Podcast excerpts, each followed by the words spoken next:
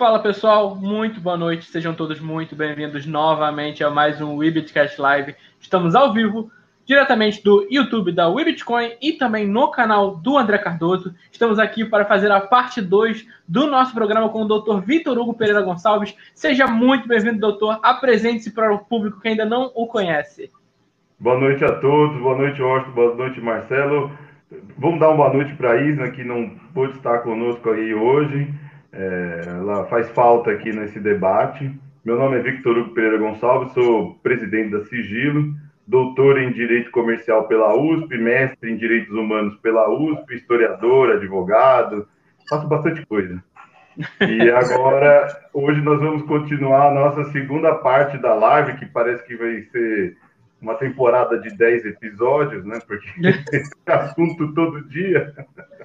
Assunto não falta e novidade já surgiu desde o último programa, mas isso é um tema para daqui a pouquinho. O pessoal que está chegando agora, ou o pessoal que está nos ouvindo pelo podcast, não ouviu o primeiro episódio, depois dá uma procurada lá na parte 1. Ficou bem bacana, conversamos sobre Facebook, conversamos sobre WhatsApp e alguns outros temas relacionados à proteção de dados. É, foi bem bacana. Deixa aqui a recomendação. Washington, por favor, apresente-se ao nosso público. E aí, pessoal, tudo bem? Boa noite. Uh, Para quem não me conhece, eu sou o Washington, entusiasta de tecnologia e criptomoedas. E estamos aí e vamos que vamos hoje de entrevista. Quero dar, deixar uma boa noite também para a Isna que não pode participar hoje conosco. Exatamente, um grande beijo para a Isna. Espero que ela possa estar com a gente aqui na próxima semana. A Isna está com muito trabalho, mas agora que o Bitcoin não, não para, né? Deu uma, estabilizada em 30 mil ali, mas está bem longe dos 20 ainda. E a Isna que não vai ficar sem trabalho. Então vamos lá. Uh, no último programa a gente conversou sobre privacidade e proteção de dados, alguns outros temas também. E aí no dia seguinte teve a bomba que o Serasa vazou 200 e, os dados de 223 milhões de brasileiros. Isso é mais do que a população atual do Brasil, porque parece que inclui nos vazamentos pessoas falecidas também. É, doutor Vitor eu queria que o senhor falasse um pouquinho para a gente sobre esse vazamento e se é tão grave quanto parece. Não, é mais grave do que parece, é um risco é, gigantesco para os titulares. É, eu vejo cada vazamento que, né, a gente falou sobre isso no outra live, né? Cada vazamento que acontece parece que não aconteceu nada. Não, que isso, né? Saiu uma reportagem hoje no, no Globo, no G1, né? Falando como é que você, com os dados obtidos pelo vazamento do Serasa, você pode abrir uma conta na Caixa e pegar o auxílio emergencial em nome do, da pessoa que tem os dados vazados. Então, é, é, essa é uma situação muito crítica. No dia seguinte, a gente teve um monte de ligação aqui na Sigilo, nós estamos preparando aí umas ações, é, pedindo informações sobre isso em relação ao Serasa, porque é, se ocorreu ou não no servidor do Serasa, isso não importa, tá? Pelo que nós constatamos e pesquisamos, saiu da base do Serasa, ou seja, o tratamento do dado veio, foi capturado pelo Serasa, porque o Serasa, ele, pela, pela lei do cadastro positivo, ele tem o direito de, de recolher dados dos titulares para poder fazer a, para fazer a análise de crédito. Tal. Uma questão que se coloca como importante aqui é, é que já, já é motivo de várias ações e o, a, o sigilo vai, vai entrar em, é, vai entrar com uma ação sobre isso, é a quantidade de dados necessária para você fazer uma análise de crédito. Ou seja, nós vemos é, diariamente o, o, o, Serasa capturando dados do Facebook. Eu já vi dados de pessoas, análise de crédito do Facebook. Para quem precisa pegar os dados do Facebook para olhar se a pessoa vai ser ou não boa, boa pagadora, entendeu? Então, esse tipo de recolhimento de dado em excesso é, deve ser questionado em relação ao Serasa. E pelo que nós vimos, o vazamento é gigante, é de toda a base, é de todo o, o programa de, de risk scoring deles, quer dizer, é, eles têm um programa que eles fazem análise de risco, né, que tem a pontuação, né, cada um de nós agora viramos pontos, né, 500 pontos, 700 pontos, 300, 100. Então, esse é o grande risco, é o primeiro grande risco desse vazamento. E o que é, o vazamento pode falar não supostamente, porque eu vejo alguns veículos de imprensa falando, ah, supostamente do Serasa. Não é supostamente. Se o tratamento iniciou-se no Serasa, a gente tem que investigar o porquê foi vazado dentro do Serasa, o porquê, se não foi vazado dentro do Serasa, o que, que o Serasa fez com os nossos dados? Vendeu, deu, alugou, não sei lá o que ele fez, sem o nosso consentimento, porque a base legal para ele fazer o tratamento inicial era uma, análise de crédito, isso é permitido por lei. Só que a, negociação dos dados para outros parceiros, sem o consentimento de nós, os titulares, é totalmente ilegal.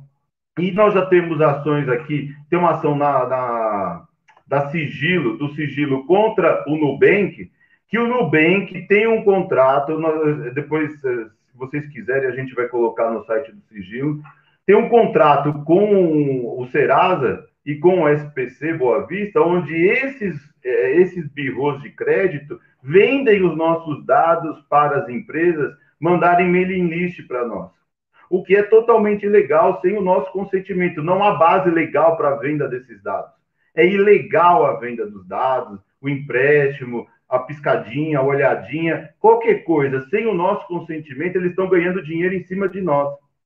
Então, consequência prática desse vazamento de 239 milhões, como o Marcelo falou.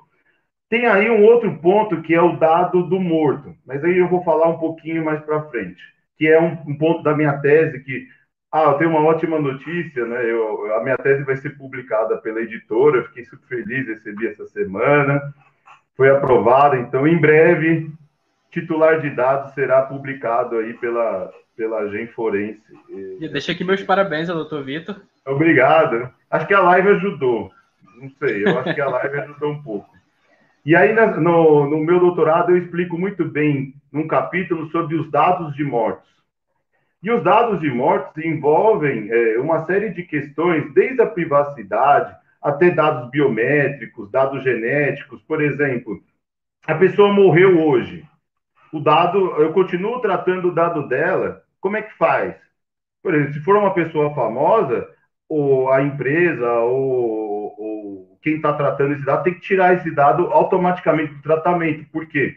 Porque o consentimento e a base legal só vem de pessoas vivas. Se for morto, vai ter que ter autorização da família. Então, Aí entra um outro problema desse do Serasa, né? Quer dizer, eles têm autorização da família para tratar esses dados de mortos. Quer dizer, então nós vemos que essa, essa base ela constitui de uma base é, parcialmente legal. E o risco também que nós vamos entrar é o valor da indenização, porque ninguém fala que o, o titular tem direito à indenização é, em relação aos seus danos morais, das possibilidades que esse vazamento podem ocasionar na vida da pessoa. Ou seja, a média que eu tenho visto em julgado dessa maneira é o valor é de 5 a 10 mil reais por pessoa. Se nós formos multiplicar pelos 210 milhões de vivos, mais os mortos, nós estamos falando aí em bilhões de reais o tamanho do vazamento só na área do titular de dados. E é impressionante que ninguém está tá falando disso. A nota, a NPD soltou uma nota hoje, uma nota, é, vamos dizer assim, é, enceradeira, né? Passou o pano, mas não disse nada com nada, não notificou, ah, nós vamos investigar para ver o que vai acontecer, se realmente. Opa, peraí, esse não é o papel da autoridade. O papel da autoridade é fiscalizar e aplicar multas. Obviamente, como eu falei na live passada, as multas só, ser, só serão, é, só entrarão em vigor a partir de agosto desse ano. Mas a, a, a, atitude da agência não é ficar olhando e achar que é bonito isso, ou falar, ah, vamos ver o que vai acontecer. Como é que ela não sabe disso? Né? Então, nós titulares, nós estamos entregues. Tá? É, é uma situação é, é até triste acompanhar o que está acontecendo. Esse vazamento é uma das maiores depois da pandemia e outras coisas, uma das maiores desastres que teve aqui no, no Brasil nos últimos anos. Pode contar. Uma dúvida que eu tenho, vamos supor, é, o Serasa ele colheu esses dados. E aí, provavelmente ele guardou esses dados em um servidor. E é, eu acharia que seria mais inteligente ele guardar no servidor externo. É, nessa parte do servidor externo, se há uma fragilidade no servidor, mesmo assim o Serasa ainda é culpado se alguém hackeou o servidor e colheu essas informações. Quem tem que responder? É o Serasa ou o servidor? Os dois simultaneamente? É o, o Serasa. Por quê? É, e aí fica aí uma, uma questão que é muito mal explicada na, na, pelo, pelos especialistas. Né? Quando alguém captura o dado, o controlador que pega o meu dado, é, por exemplo, eu pego o dado do Marcelo, pego o dado do Washington, eu como controlador, eu me é, eu, eu, eu, tenho uma conexão com os seus dados. Então eu estou com o dado do Marcelo e o dado do Washington. Eu sou responsável do início, antes, durante e depois do tratamento, eu sou responsável pelo dado. Ou seja, tudo que acontecer quando eu pegar o dado é minha responsabilidade. Se eu compartilhar, se eu vender, se, se vazar, se alguma coisa acontecer, eu sou o responsável por isso. Eu, controlador, sou responsável. É meu dever legal comunicar o titular, meu dever legal dar segurança aos dados, meu dever legal é, informar a NPD dos riscos envolvidos no tratamento, enfim. Eu sou o controlador e responsável. Essa responsabilidade vai para qualquer lugar. Ou seja, o Serasa, ao pegar esses dados sobre a base legal né, do, da, do cadastro positivo, ele, ele tem essa responsabilidade até a exclusão do dado do sistema dele de comigo, conosco, com quem está lá envolvido nesse vazamento. Independentemente se for no servidor dele ou no servidor de outra pessoa que ele negociou ou que é um parceiro, por exemplo, muitas vezes a gente faz aqui o site, é, a WeBitcoin tem esse parceiro que faz a, o, esse sistema. É um operador da WeBitcoin, que a WeBitcoin é a responsável pelo, pelo tratamento desse dado, desse vídeo aqui. Só que ela contrata pessoas para ajudar a fazer o tratamento. Então, mesmo que os operadores façam é, qualquer coisa errada, é a, a, o controlador, a WeBitcoin, que é a responsável pelo tratamento de dados. E ela, no final, vai, vai ter que indenizar. Né? Então, eu não sei se a, o Serasa não deu informação, não passou informação, não comunicou ainda em seu site a, a política de privacidade deles é altamente complicada. Eles não realizam os direitos dos, dos titulares, é tudo muito estranho. É, na prática, eles negociam os nossos dados e é uma empresa bilionária com os nossos dados. E nós não temos nenhuma informação até agora. Então, é, é estranho uma, uma autoridade de dados vir e não falar nada e não saber o que está acontecendo depois de quatro meses de aberto. Né?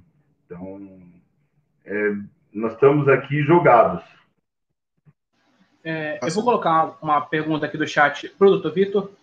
A pergunta é: o Serasa tem dinheiro para pagar caso todo mundo decida processar e isso é viável? Bom, eu não tenho. Ó, a minha menor preocupação na vida é com controlador irresponsável e incompetente. Né? Um dia, não, quando alguém eu fui fazer uma palestra, perguntaram: mas você é contra controlador? Não, não sou contra, eu sou a favor. Eu quero que eles tenham as melhores práticas. Mas se eles forem incompetentes e ineptos, eu sou contra eles, porque eles colocaram em risco. Eu não estou preocupado com o Serasa, ele é uma empresa bilionária, trilhardária. O Experian é uma das três maiores empresas de dados do mundo. Então, é, eles têm dinheiro para pagar sim, são mais de 6 bilhões, e, e eu não vejo nenhuma preocupação em relação a isso, eles vão ter que pagar isso vão ter que indenizar a população, a sociedade brasileira, pelo tamanho do rombo e do lucro que eles tiveram ao longo do tempo usando nossos dados. E aí, né, nesse ponto, eu quero colocar uma outra questão e, e serve de alerta para os outros controladores, tá? Eu acredito que o Serasa até tem um seguro na base de dados deles, e se tiver seguro, as seguradoras estão de cabelo em pé em relação a isso. Mas a, a olhando para os outros controladores, para os controladores médios, pequenos, que não têm o tamanho do Serasa, peguem esse caso e use como exemplo de como não deve ser feito, de como não deve ser feita a falta de comunicação, é, a, a, aplicação da segurança, é, a falta de comprometimento com os titulares, a, a, a comercialização dos nossos dados sendo feita. Não pode se comercializar dados Isso para mim está bem claro. E o Serasa comercializa nossos dados. Então, se você for um bom controlador, tiver é, um procedimento correto, você vai conseguir fazer tudo direitinho. Mas se você for um Serasa, você vai arcar com um tamanho, um rombo gigantesco dele, de, desse de bilhões de reais. Né, e dólares, no caso deles. Eu já vou voltar para o Washington fazer outra pergunta, mas antes aqui também no chat, o Leandro está perguntando, caso tenha ocorrido um vazamento externo, o Serasa, como controlador, cumpriu com todas as medidas legais previstas. Onde entra a litigância de boa-fé? Não, eu não entendi. Como controlador cumpriu as medidas legais. Não, ele não cumpriu. Toda vez, é, é isso que está errado, tá? É, é, o, o, o, controlador, quando ele tem uma violação de dados, quando ele tem uma base de dados ilegal, aí no caso o Serasa tem uma, uma base, uma parte da base de dados deles é ilegal, tá? Porque se tem base de dados de morto, ele tem que ter autorização da família para uh, é, avaliar o crédito do morto. Morto tem crédito? Então, isso é absurdo, né? Então, a partir do momento que tem alguma coisa que não está em conformidade com a lei, é ilegal. Não tem boa fé aí, tem má fé.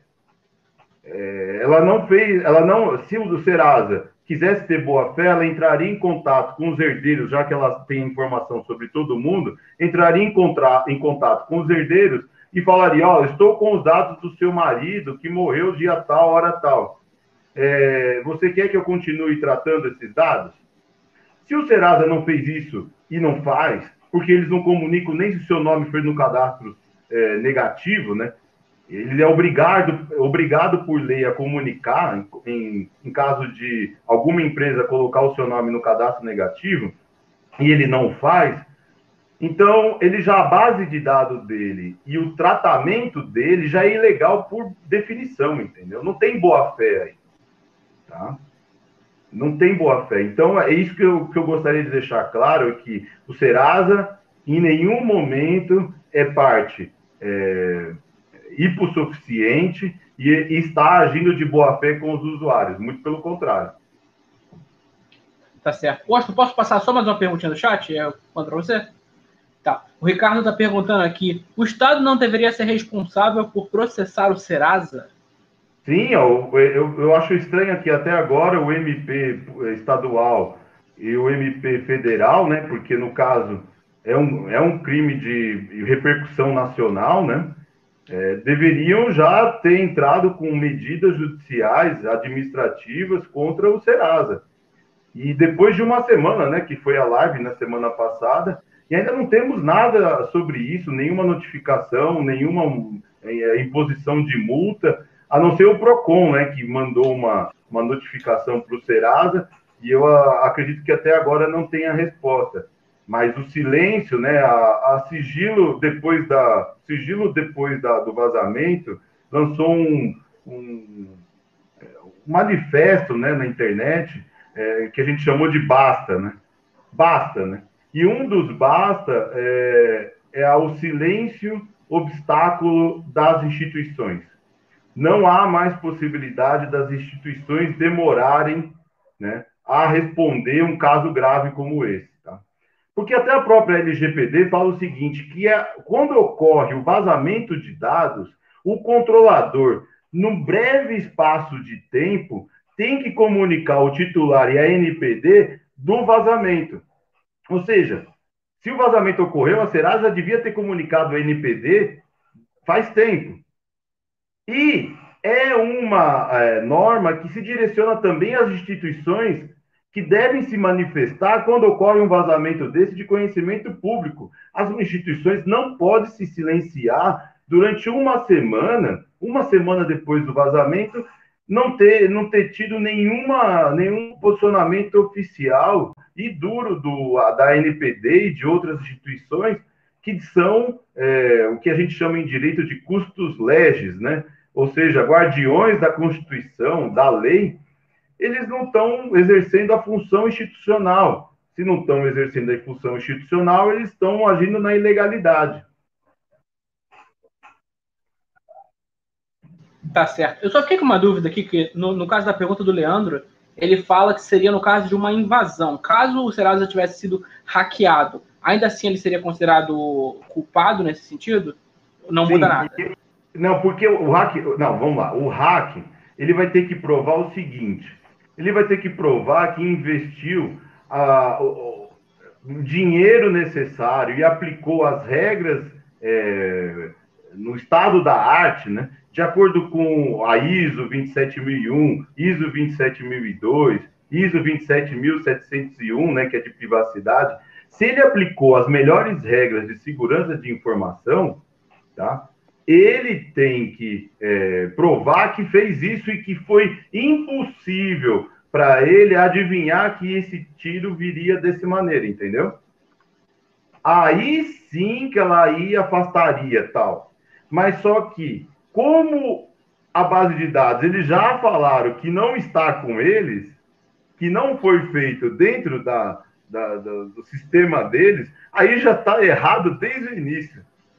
Se o hack foi feito em outra empresa com os dados do Serasa, já está configurada a violação de dados, já está configurado o vazamento, e mesmo que o hacker tenha utilizado ou não de melhores técnicas, ela não pode usar essa defesa como desculpa, entendeu?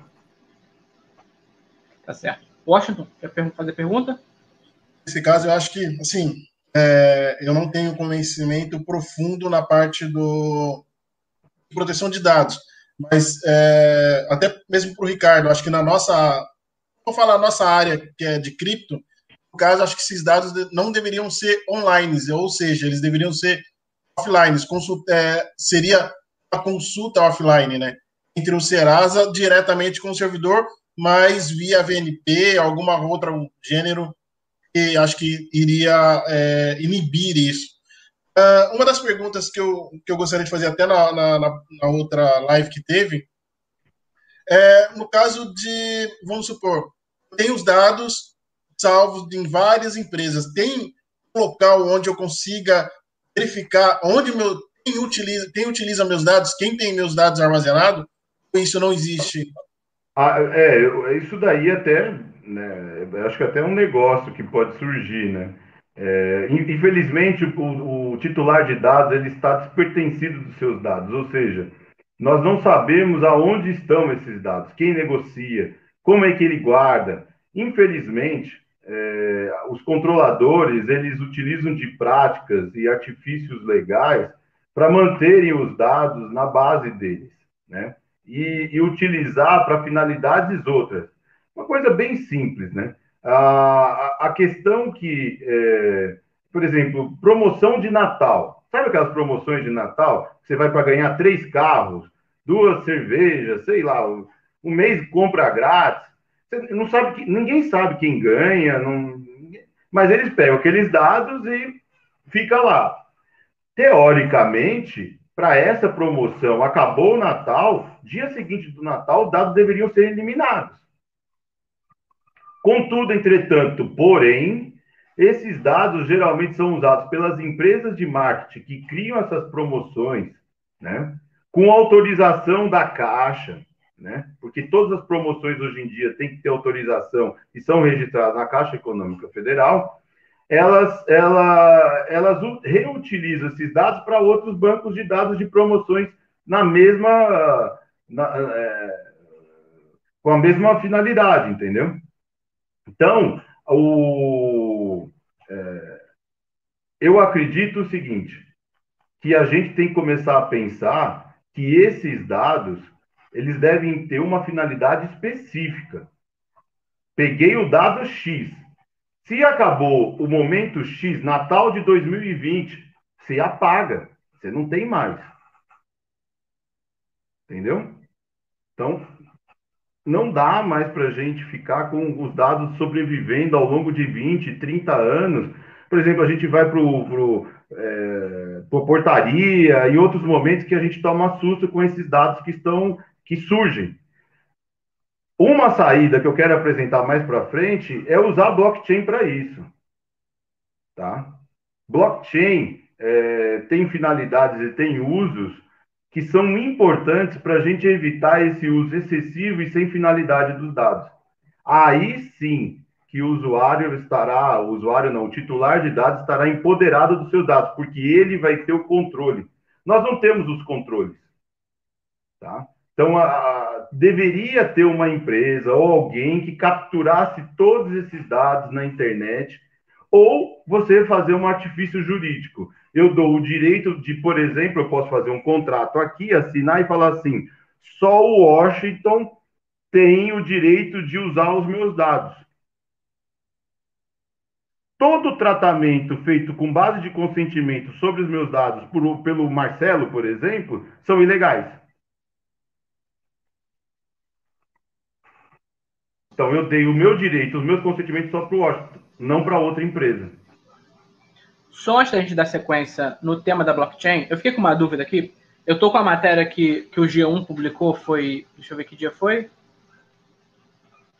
É uma matéria de hoje, é, e o G1 está falando aqui sobre, senhor comentou sobre a LGPD, multa e tal. É, eles estão dizendo que previsto em lei seria uma multa máxima de 50 milhões. Então, se a justiça entrar em nome da população, no caso o Ministério Público entrar com ação contra o contra o Serasa, a multa é muito menor do que se a gente entrasse de maneira individual, por exemplo? Essa multa é administrativa, é a multa NPD, tá? Essa é a multa NPD. Não é, não tem, não está se referindo aos danos morais nossos. É, é, é a parte coisa. isso, então. Isso é a parte. Isso é a parte. Que eu acho que até esse caso mereceria a multa máxima, que seriam 50 milhões pelo tamanho? Do Serasa e os e as pessoas que estão envolvidas nesse caso. Tá? Mas temos o nosso direito. Se nós, o artigo 42 fala assim: se o titular tiver algum dano, deve ser reparado os danos materiais e morais da violação de dados cometida. Eu vou então, levantar uma hipótese aqui. Você falou, por exemplo, que são.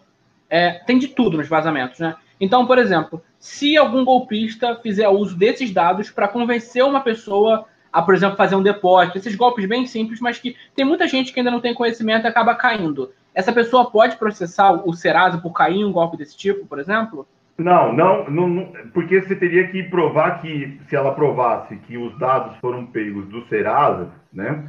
Que o cara, ah, eu usei os dados do Serasa para dar golpe nas pessoas, aí poderia processar o Serasa. Mas é por isso que existe o dano moral. Tem o dano moral coletivo aí. A sociedade foi afetada por esse vazamento.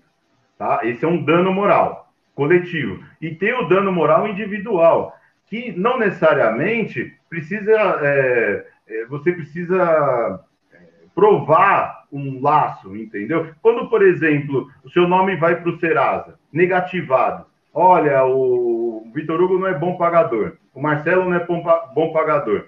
Se for equivocadamente enviado para essa base de dados, né, de cadastro negativo, a justiça já diz, olha, caiu o nome no Serasa, foi errado, foi de má fé, vai pagar de 5 a 10 mil reais o vazamento deveria, é o vazamento tem a mesma tem a mesma natureza jurídica dessa, dessa negativação equivocada do Serasa.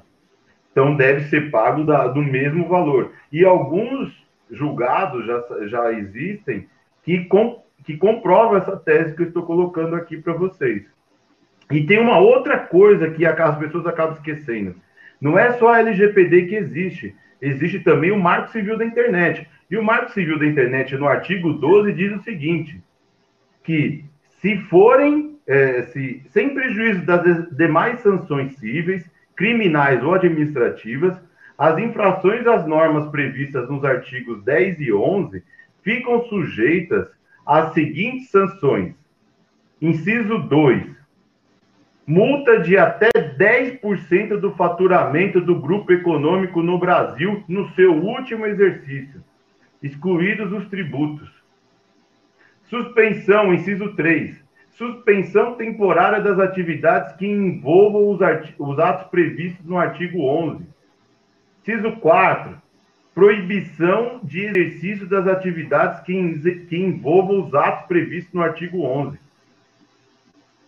Ou seja, nós podemos utilizar o artigo 12 para aplicar uma multa de 10% do faturamento da empresa, do Serasa, no caso, e até pedir a proibição da atividade da empresa.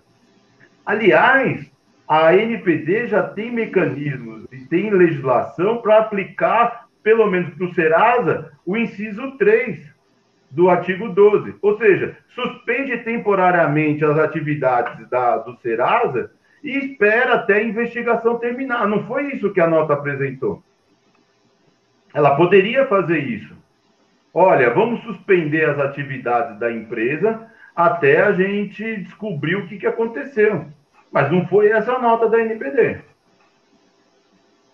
É, para gente, para tirar mais uma dúvida aqui, é, o Washington está me mandando pergunta também aqui no WhatsApp que ele caiu, ele já está voltando. É, a gente está muito acostumado, principalmente com o Procon, né? É o que a população conhece, principalmente defesa do consumidor. Mas existem outros órgãos de defesa do consumidor, órgãos de proteção a dados. Como é que funciona? São muitos? É centralizado?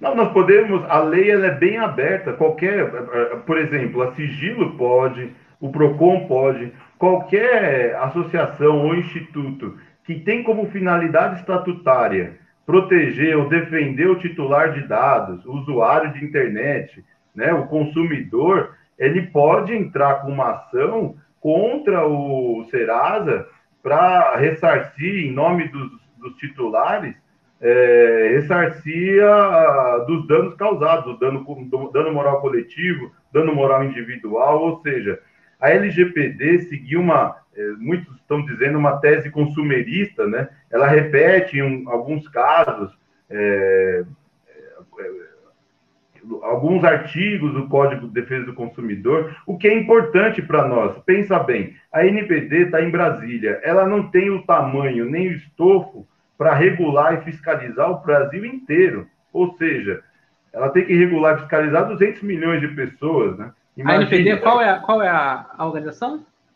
É a NPD, Autoridade Nacional de Proteção de Dados. Ela fica em Brasília. Ela tem que fiscalizar o Brasil inteiro. Ela não tem estofo, não tem tamanho para poder fazer isso. Então, o artigo 22, se não me falha a memória da LGPD, é o artigo que espalha para a entidade de defesa do consumidor, as associações, também defender esse direito difuso, esse direito fundamental, que é o direito à proteção de dados. Né? Então, nós temos, foi, foi muito inteligente do legislador, a, a, em face do nosso direito, da nossa sociedade ser é, diversa e o nosso país ser gigantesco, abrir para essas entidades essa oportunidade de defender os direitos dos titulares. Tá certo. É, vamos aproveitar então que a gente está com quase 33 minutos, senão a gente não, não vai dar muito Já? tempo de falar da blockchain. Já tá passando, ó, assim. É, o senhor tinha dito que queria falar de blockchain, o Washington tinha até levantado o ponto agora há pouco. Como a blockchain pode realmente, não sei se ajudar ou até solucionar esse nosso problema de vazamento de dados? Eu tenho uma perspectiva que está no meu doutorado, é, que vai ser publicado, tá bem? E é, que é uma perspectiva que eu acredito que é a melhor. O titular de dados nada mais é do que um cidadão digital.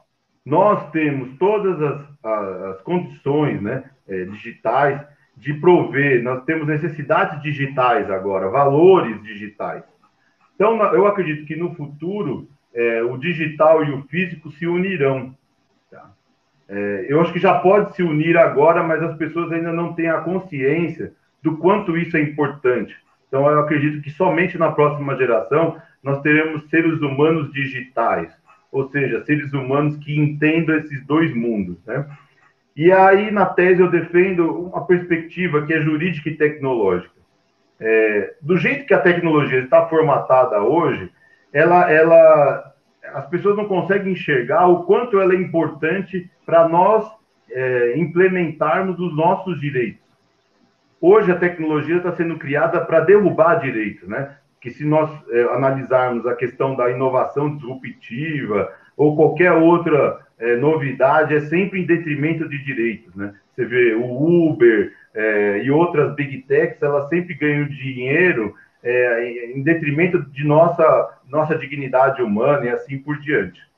Então, é, infelizmente, é, a tecnologia está sendo mal usada. Ela pode ser usada em nosso benefício e aí, numa junção com o direito, com a parte jurídica, nós podemos é, fazer com que o ser humano, nós, o sujeito, possa ser digital, totalmente digital. E isso pode ser permitido pela blockchain. A blockchain ela pode funcionar. Me ajude aí se eu estiver falando besteira, por favor. Ela pode funcionar é, como um, é, um processo de transparência e, ao mesmo tempo, de, de criptografia, de proteção da privacidade. Né? Ela tem essas duas dois lados. Né? Eu, eu escrevi um texto sobre isso, é, sobre a criptografia ser tão importante para a humanidade hoje em dia. E a blockchain, ela, ela consegue fazer, principalmente os wallets, né? Ela consegue fazer com que você, a gente pode desenvolver outras tecnologias também, que você, eu, titular, mediado por uma blockchain, consiga negociar ou transferir os meus dados com segurança e sem nenhum comprometimento da minha dignidade, da minha privacidade. Isso poderia ser feito, por exemplo, estou, eu moro em São Paulo, viajo para Maceió. Há possibilidade de eu, né, de eu sofrer um acidente, vou para o hospital. Só que eu tenho no meu blockchain todos os meus dados médicos, todos os meus exames, e eu posso dizer, o, hospital de Maceió pode dizer o seguinte: é, blockchain X, você pode passar os dados médicos do Vitor Hugo que está internado aqui. Eu quero saber o tipo sanguíneo dele, eu quero saber o RH do sangue dele, eu quero saber se ele tem problemas renais e não sei o quê. Você pode saber. E aí, na blockchain, a, a pessoa receber aquelas informações, ir até o hospital, o hospital analisa, ah, tá, obrigado, tal, faz a operação que tem que fazer comigo lá em Maceió, terminou a operação, ele devolve esses dados, né, ou elimina esses dados, ou devolve esses dados para a minha wallet, né, no caso, eu vou embora e acabou. E ele já junta os dados novos, porque eu já autorizei ao administrador do blockchain a fazer esse tipo de, de tratamento. Então, não seria digital? Porque eu organizaria a minha vida, eu já autorizaria para isso. Por exemplo, um caso de marketing. Ah, o, o Nubank quer os seus dados para te mandar é, vídeos fofinhos e fazer propaganda. Ele está te pagando um real. Ah, beleza, tá aqui, ó. Meu dado tá aqui, meu e-mail. Ah, por quanto tempo? Ah, por dois meses. Tá bom. Um real recebi e acabou. Esse dinheiro que hoje eu vou receber no sujeito digital, quem recebe são essas empresas de marketing das empresas que até agora não entendem, outbound, inbound, etc., que para mim parece é, ilegais hoje, tá? É, elas teriam que mudar a forma como elas fazem isso. Mas numa ideia de sujeito totalmente digital, eu próprio negociaria os meus dados para quem quisesse fazer marketing. Eu receberia o meu dinheiro.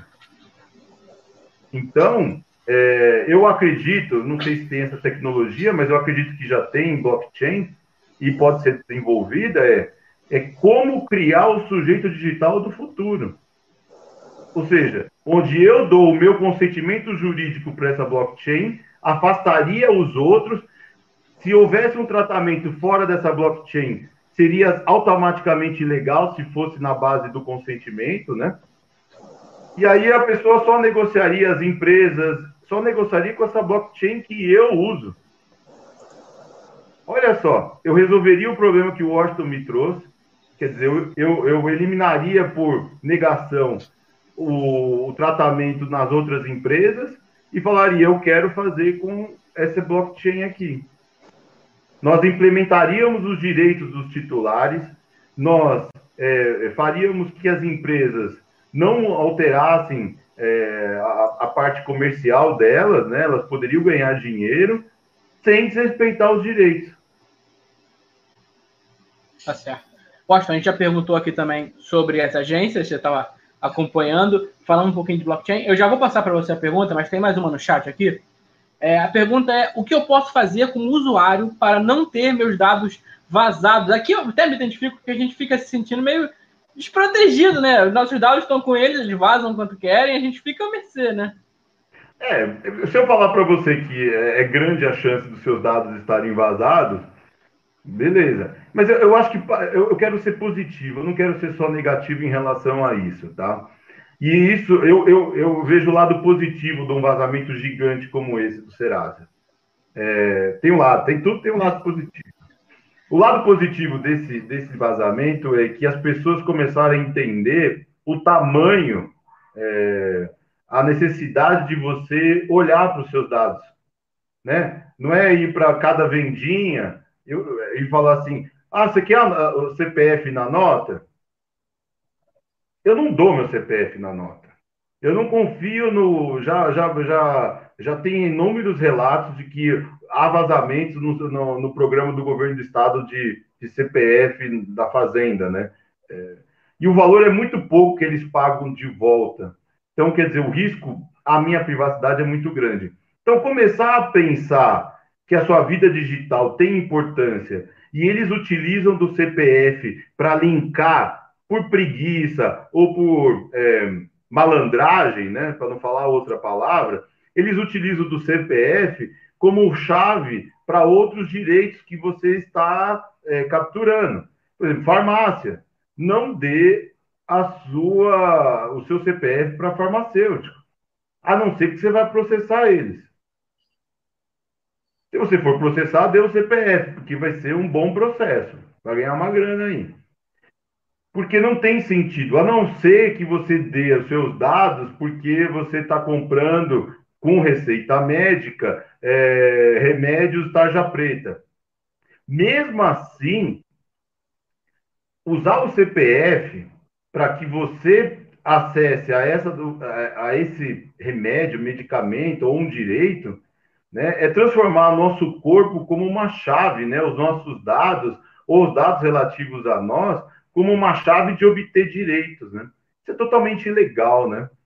Então a gente tem que começar a parar para pensar nessa, nessa vida que a gente é, dá as coisas invisivelmente, né? Que eu, a história que eu contei para vocês no, no, na semana passada do, do Surveillance Man, e a gente começar a buscar e a enxergar o mundo em nossa volta tentar olhar e falar assim, pô, eu preciso dar mesmo meu dado aqui para o CPF na nota, aí eu preciso fazer esse cadastro aqui nessa empresa para ganhar é, brinde no aniversário ou no restaurante, botar a data de aniversário, porque eles já estão capturando, né, os dados, né? E a gente nem entrou aqui nas questões relacionadas a reconhecimento facial, inteligência artificial, né?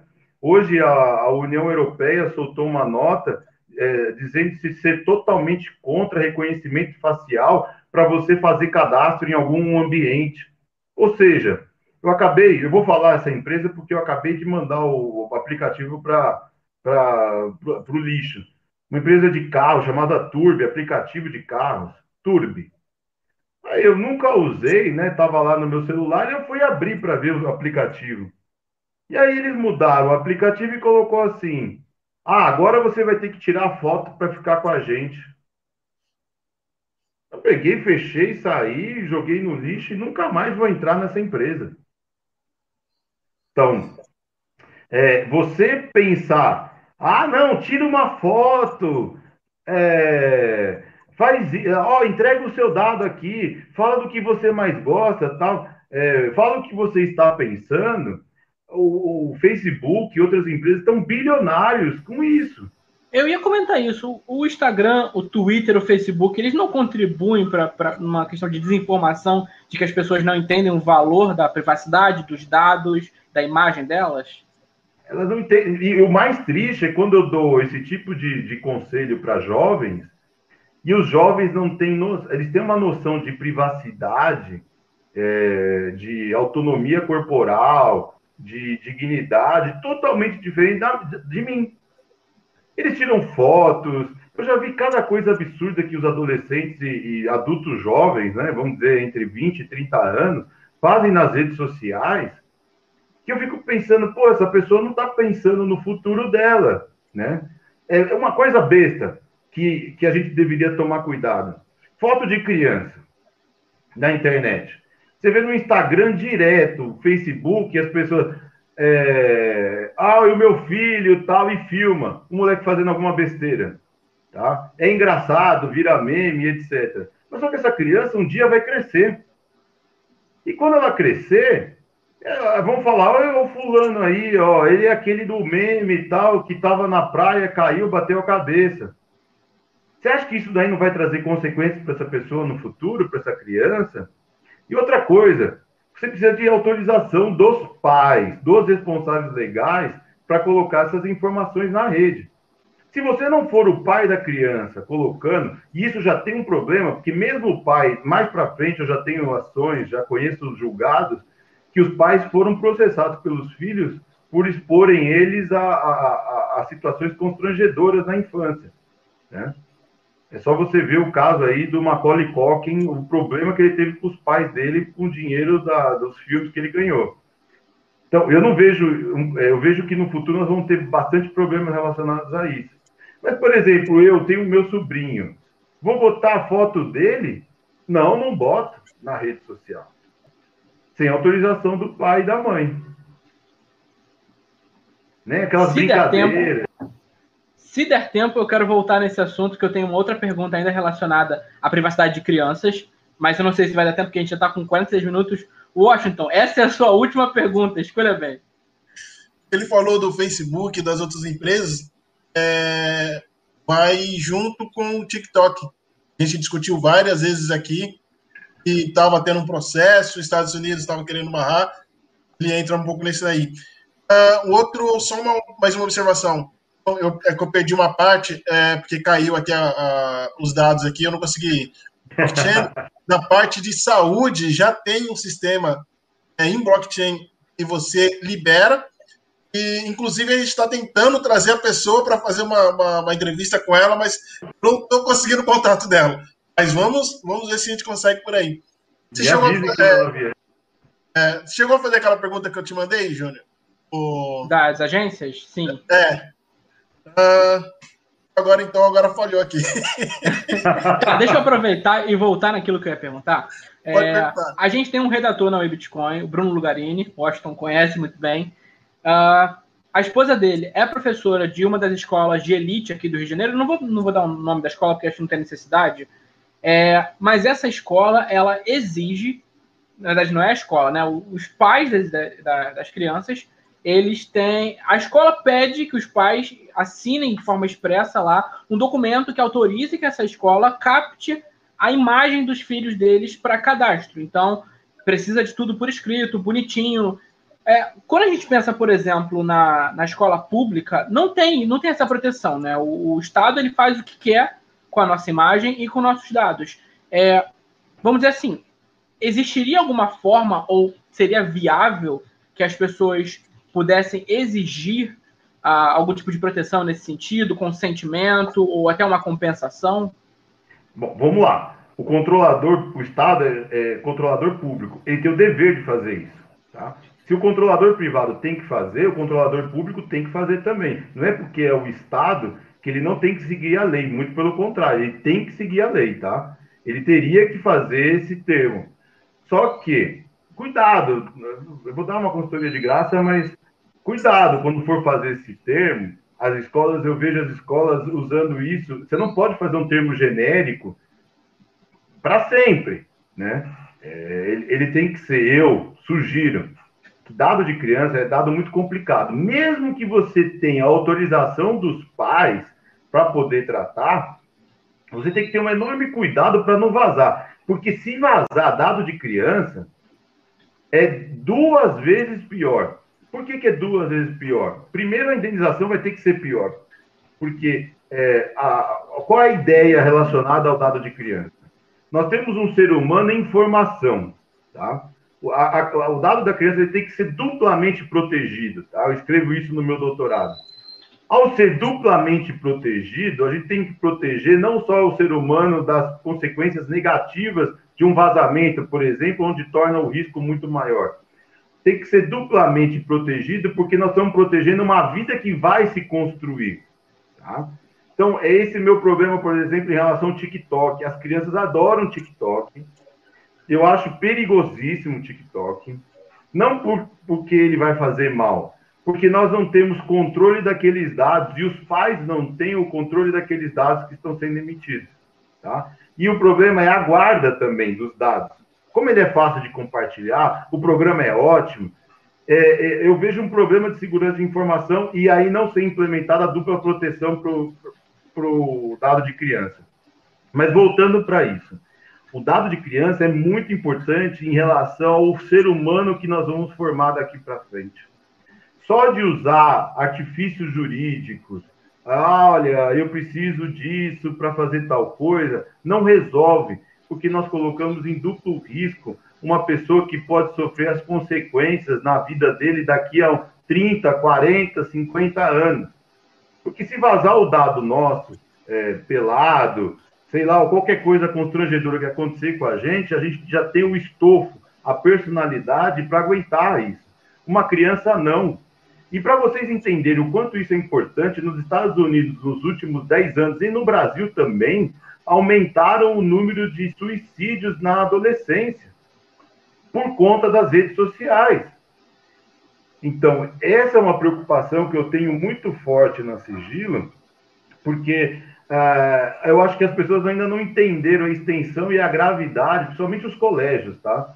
Os colégios têm uma estrutura jurídica e tecnológica muito precária em relação a, a, a tratamento de dados de criança.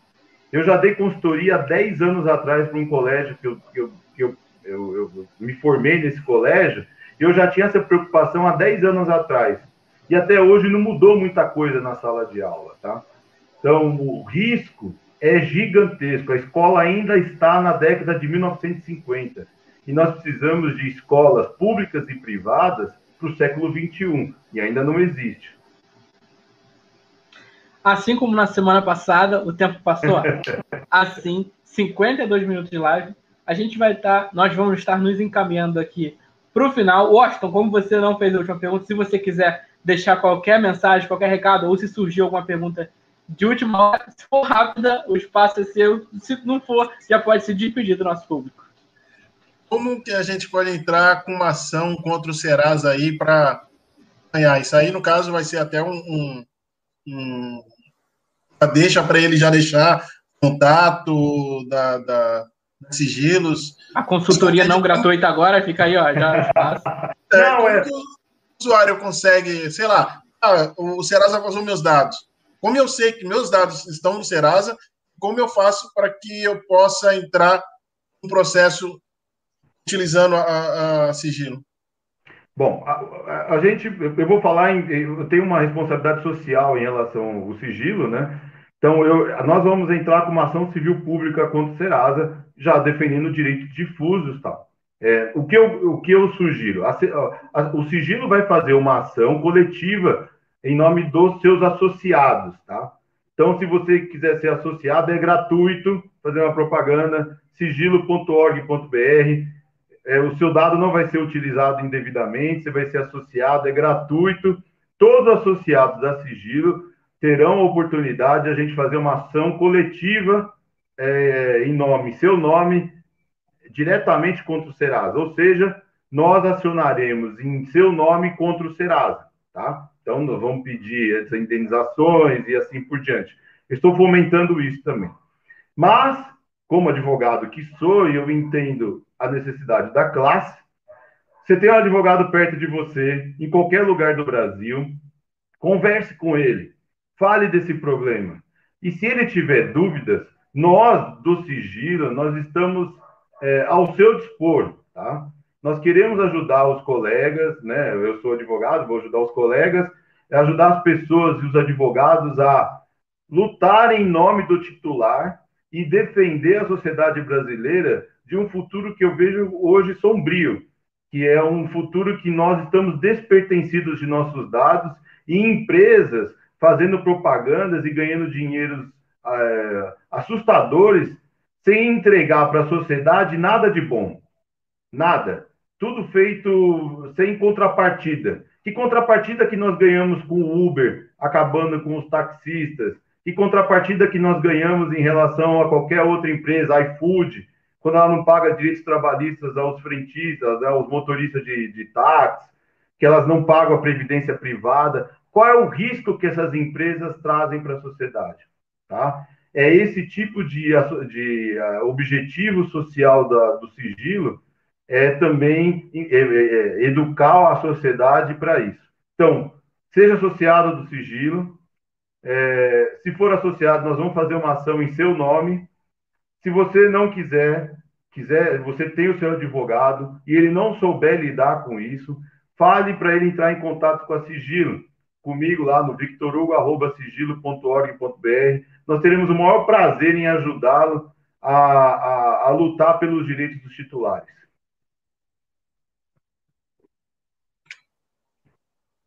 Tá mudo. Mudo. Mudo. Eu tô aqui falando mudo de novo. Só para confirmar aqui pro pessoal do podcast e da live, é victorhugo, arroba... sigilo.org.br Então, tá aí a mensagem, já tá colocada. É, Washington, aproveita novamente agora, definitivamente, e se despeça do nosso público. Quero agradecer o Vitor Hugo aí por ter disponibilizado duas quintas-feiras para apresentar o programa. Agradecer todo mundo que está aí nos assistindo é, e agradecer também o pessoal do podcast que vai estar nos ouvindo aí. E, pessoal, gostou? Dá um like para a gente ter um feedback. É, se inscreva no, no, canal, ative o sininho aí para toda vez que a gente tiver uma live, é, vocês sejam é, avisados. E caso vocês queiram que a gente traga alguém, aquilo, manda uma, coloca uma mensagem lá, ou entre em contato lá no Instagram, lá do, ou comigo mesmo, ou no Bitcoin, coloca o nome da pessoa lá que a gente vai tentar trazer para fazer entrevista com vocês. Vocês. Tá. E é isso aí. Uh, aqui também eu vou vou colocar aqui na tela o, o Twitter do Instagram do Washington, o pessoal do podcast, arroba Washington Leite, underline. Aí já não pode participar, mas está aqui o Twitter dela, arroba Snailha, com Y também. Doutor Vitor Hugo, quero agradecer demais a sua presença, por se disponibilizar a estar conosco aqui duas quinta-feiras seguidas, falando de muitos temas, falando de muita coisa, privacidade, dados, muito bacana. Eu aprendi um monte, tenho certeza que o Washington e o nosso público também. Então, por favor, despeça-se do nosso público. É, eu quero agradecer o convite, eu quero agradecer essas duas quintas-feiras, eu adorei. É, é muito bom é, estudar e, e devolver para a sociedade tudo isso, né? Eu, eu, meu ensino foi pago por, pela universidade pública, pela escola pública. É o meu dever devolver para a sociedade tudo que eu aprendi, financiado por todos vocês. Então, é uma honra esse convite, é uma honra estar aqui é, defendendo o direito dos titulares e passando tudo que eu aprendi.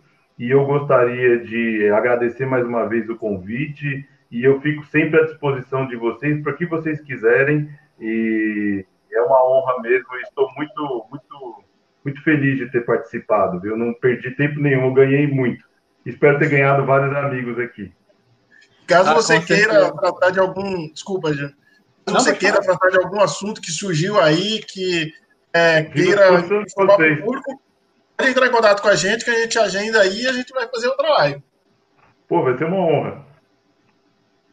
Eu agradeço novamente ao Dr. Vitor, ao pessoal que ficou com a gente até o final, ao pessoal que mandou mensagem, ou que só ouviu quietinho também. Um grande beijo no coração, muito obrigado a todos. Não deixe de se inscrever no canal para não perder nenhuma live sensacional com convidados também sensacionais. Então, gente, um grande beijo no coração e até a próxima quinta-feira.